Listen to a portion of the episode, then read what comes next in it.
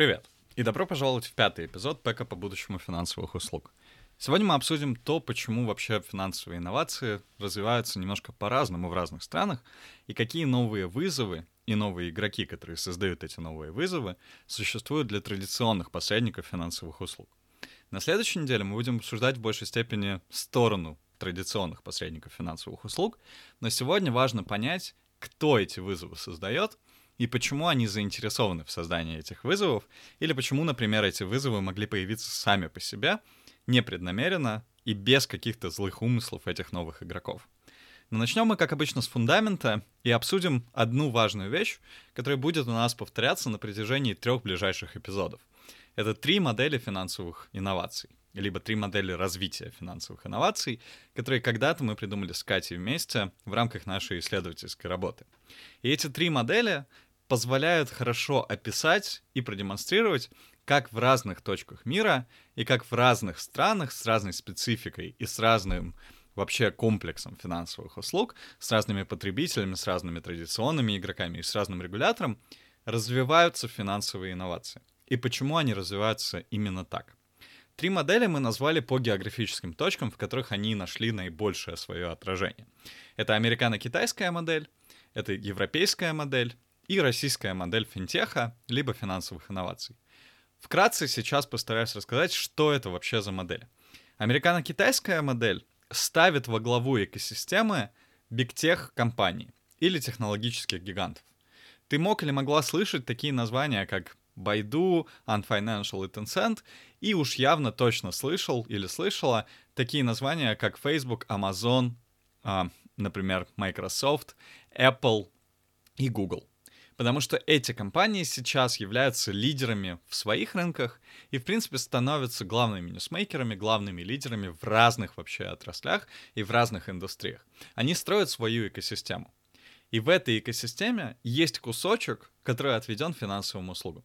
По какой-либо причине, эти причины мы обсудим чуть-чуть попозже, но главная фишка в том, что финансовые инновации, финансовые услуги и финтех становятся одной из частью той большой вообще штуки, которую пытаются построить такие технологические гиганты. Вторая модель называется европейская модель. В ней основу играют сразу аж три игрока. Это стартап, который предоставляет какую-то услугу. Это потребитель, который выбирает среди множества стартапов, потому что он очень проактивный и умеет хорошо разбираться в разных финансовых услугах. И третье — это регулятор, который делает это все возможным, потому что он открывает разные возможности для стартапов, чтобы они подключались, например, к банковской инфраструктуре, получали доступ к счету клиента в банке, получали информацию о клиенте и так далее. Эту модель мы будем в большей степени обсуждать через эпизод, когда мы будем говорить про роль регулятора и государства, потому что здесь у него она фундаментальная. Регуляторы государства делают так, что эта модель становится возможной. Третья модель, российская модель, ее мы будем обсуждать на следующей неделе. Это когда в главе всего стоит традиционный финансовый посредник. В нашей стране в большинстве случаев это банк. И этот банк становится главой экосистемы, которую он развивает уже не только в финансовые услуги, но и в другие услуги, в другие направления. Например, сейчас очень много банков развивают свои услуги и продукты во внебанковские направления, такие как доставка еды, такси, развлечения, путешествия и так далее. И создавая вот такой вот гиперпродукт, банк становится новой экосистемой, которая начинает конкурировать уже не только с другими банками, но и с другими компаниями в других индустриях. Например, становится новым Гуглом, Apple или технологической компанией, или не технологической компанией, но новой экосистемой, которая затрагивает разные-разные индустрии.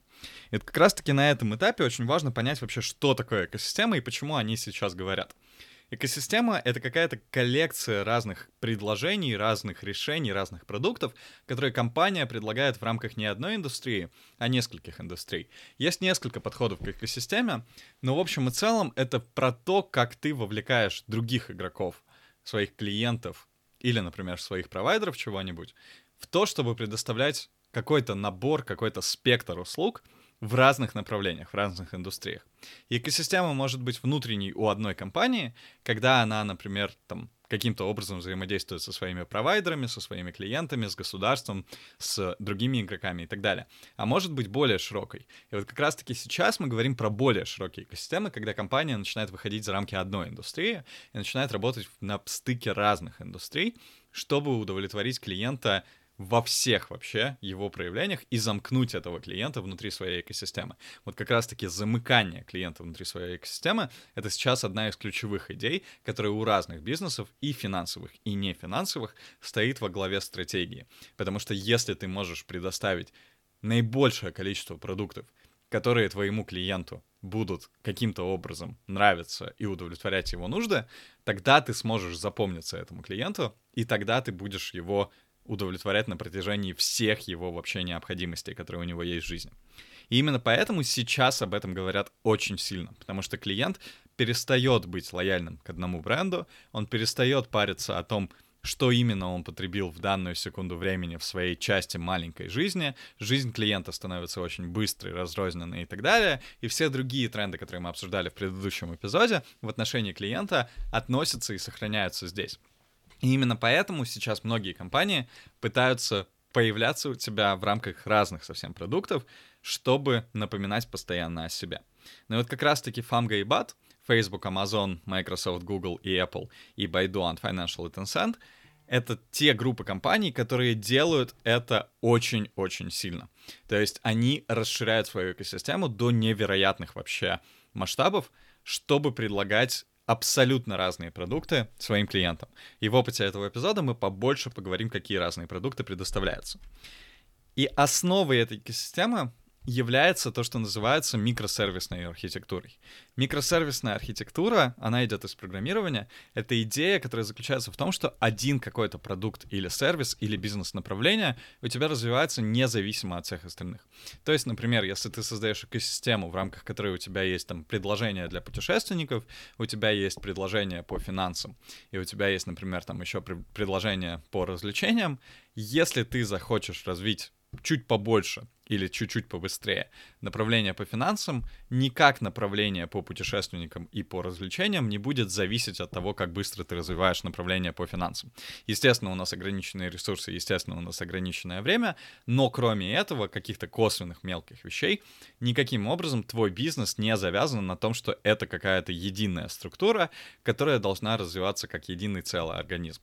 Да, это в итоге составляет единый целый организм, но который состоит скорее не из какого-то одного большого костяка, который такой очень тяжело двигаемый, и такая глыба типа Титаника, которая, если вдруг наткнется на какого-то челленджера, на какой-то барьер, она сразу сломается, а как много-много разных живых организмов, которые в итоге, например, там создают какое-то место, в котором можно хорошо жить. И такие как будто бы нанороботы, которые создают одного большого робота, который может двигаться быстрее, в случае чего, например, разобраться очень-очень быстро.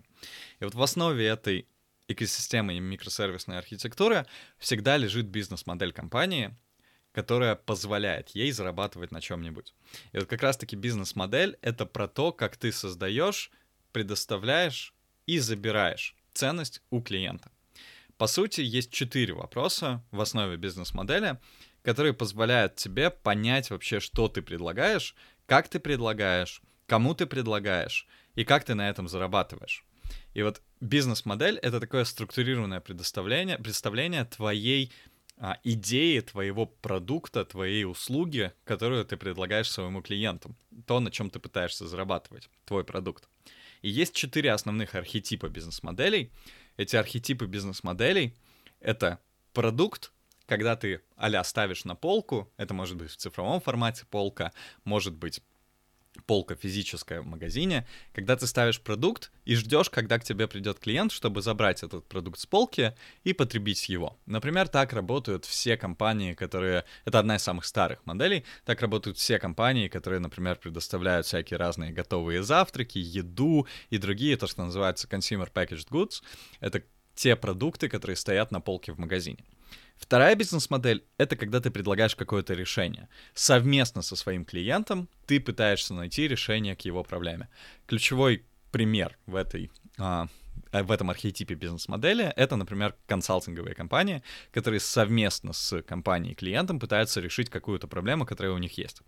Третий архетип бизнес-моделей — это то, что называется матчмейкер или посредник. Когда ты не предоставляешь услугу напрямую, но ты связываешь клиента с кем-то, кто может предоставить эту услугу.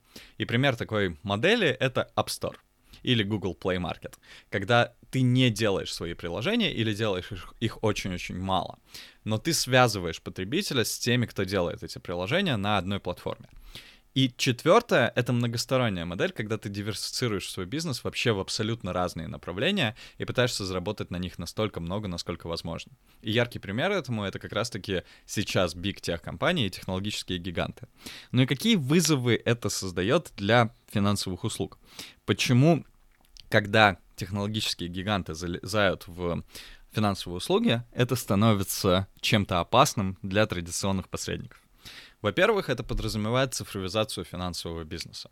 А когда мы что-нибудь цифровизуем, мы попадаем в историю с киберрисками, когда нас могут взломать, украсть наши данные, просто отключить от сети, и мы останемся ни с чем и так далее. Во-вторых, это зависимость от облачных и других провайдеров новой инфраструктуры. Потому что банкинг должен отвечать требованиям, которые ставят подобные организации, которые построены на микросервисной архитектуре. И если ты построен на микросервисной архитектуре, ты можешь очень быстро поменять что-то в своей бизнес-модели, так, что ты будешь предоставлять уже практически новый продукт, новое решение для своего клиента. Банк, который как раз-таки как глыба традиционно ездит, и как Титаник просто либо сшибает айсберги, либо расшибается об эти айсберги, он не может так быстро изменить свою бизнес-модель. Поэтому те банки, которые сейчас выжили, они, многие из них, перешли на облачную инфраструктуру, либо на новую инфраструктуру, которую предоставляют такие компании, как Amazon Web Services, по сути Amazon, либо SAP, либо другие аналоги. И такие компании по сути, замыкают эти компании в своей экосистеме, в своей бизнес-модели. И теперь, если, например, они поведут себя как-то не так, если Amazon скажет, а мы больше не предоставляем свои веб-сервисы для банков, мы делаем самостоятельные финансовые услуги, тогда банкам будет не очень хорошо, потому что они останутся ни с чем, и им придется конкурировать со своими старыми системами, с новым Амазоном, который уже научился практически всему в цифровом пространстве. Третий вызов — это управление новыми технологиями. Amazon, Google, Apple, Facebook и так далее, они работают с этими технологиями испокон веков. Они уже начали как digital native компании, то есть те компании, которые всегда работали в цифровом пространстве, и они умеют обращаться с этими технологиями. Многие из тех технологий, которые существуют сегодня, они каким-либо образом выросли или активно развиваются в рамках этих компаний. Банки не умеют управлять этими технологиями без помощи каких-то других посредников. И да, есть некоторые банки, которые становятся, по сути, технологическими компаниями, особенно это ярко видно в России, но в мире это большая проблема, когда не умеют банки обращаться с новыми технологиями. И все это связано с талантами. Мы делали когда-то очень прикольную новость про то, что таланты могут повлиять на развитие банковской отрасли и, в принципе, отрасли финансовых услуг. И если банки не могут удержать те таланты, которые связаны с технологическими всякими разными вызовами, а в большинстве своем эти таланты пришли в бигтех компании, в технологических гигантов, в тот же Google, Apple, и Facebook, Amazon и так далее, то некому просто управлять этими технологиями, управлять этими процессами. И именно поэтому банки многие сейчас начинают отставать. Ну и четыре дополнительных вызова, которые вызваны, например, потребителям, это дисинтермедиация — банк, по сути, теряет контакт с финальным клиентом, и из-за новых посредников, которые связывают банк и клиента, банк перестает обслуживать клиента напрямую. Из-за этого он теряет контакт, и из-за этого клиент может забывать про то, что банк вообще существует. Это то, что называется unbundling, или разбор банка на мелкие кусочки, когда, по сути, ты становишься не каким-то целостным одним предложением, как сейчас у нас привыкли банки предлагать пакетный продукт, в рамках которого тебе дают и зарплатный проект, и расчетный счет, и карточку, и, например, кредит, и ипотеку, и что-нибудь еще а их начинают разбирать на абсолютно маленькие кусочки, где один стартап предлагает тебе платежные продукты, другой стартап предлагает тебе кредит, третий стартап предлагает тебе ипотеку и так далее. Еще один вызов — это коммодитизация, либо тот факт, что банки становятся комодити, по сути, базовой услугой по типу ЖКХ. Так как многие услуги становятся настолько важными, что они должны быть у всех, типа банковский счет, многие банки начинают предоставлять их без комиссии, бесплатно и так далее. И последний вызов, который связан со всеми этими вызовами, это невидимость. Банки теряют лояльных клиентов, клиенты перестают доверять банкам так сильно, и они забывают о брендах банков. Многие бренды банков перестали быть самыми крутыми брендами в, например, пространстве вообще бизнесовом. Самые известные бренды сейчас — это либо FMCG бренды типа Nestle, Mars и так далее, либо это какие-то технологические бренды, типа, например, Microsoft, а, Facebook, Amazon, там Apple и так далее, либо другие технологические компании, которыми ты пользуешься каждый день, типа э, MasterCard и Visa или что-нибудь подобное, что уже не настолько возможно, там связано с клиентом и в большей степени относится к B2B сегменту, нежели к B2C сегменту. Итак, чтобы суммировать еще раз основные концепции, которые мы сегодня обсудили. Первое. Три модели финансовых услуг. Американо-китайская модель, где во главе экосистемы стоит Big Tech. Европейская модель, где во главе экосистемы стоит регулятор, потребитель и стартап. И российская модель, в основе которой лежит банк. Вызовы, которые создаются из-за того, что big tech компании начинают входить в рынок финансовых услуг.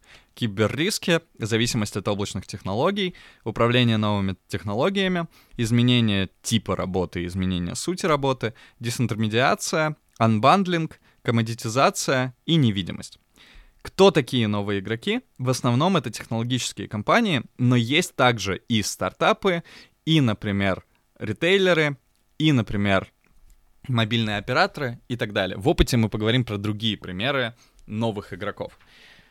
Famga и BAT, Facebook, а, Amazon, Microsoft, Google, Apple и Baidu, Ant Financial и Tencent — это самые известные примеры новых игроков, которые создают больше всего вызовов, потому что они строят свою экосистему, которая основана на микросервисной архитектуре, и это лежит в основе бизнес-модели, которую предоставляют эти технологические гиганты во всех сферах своей экосистемы, не только в индустрии финансовых услуг.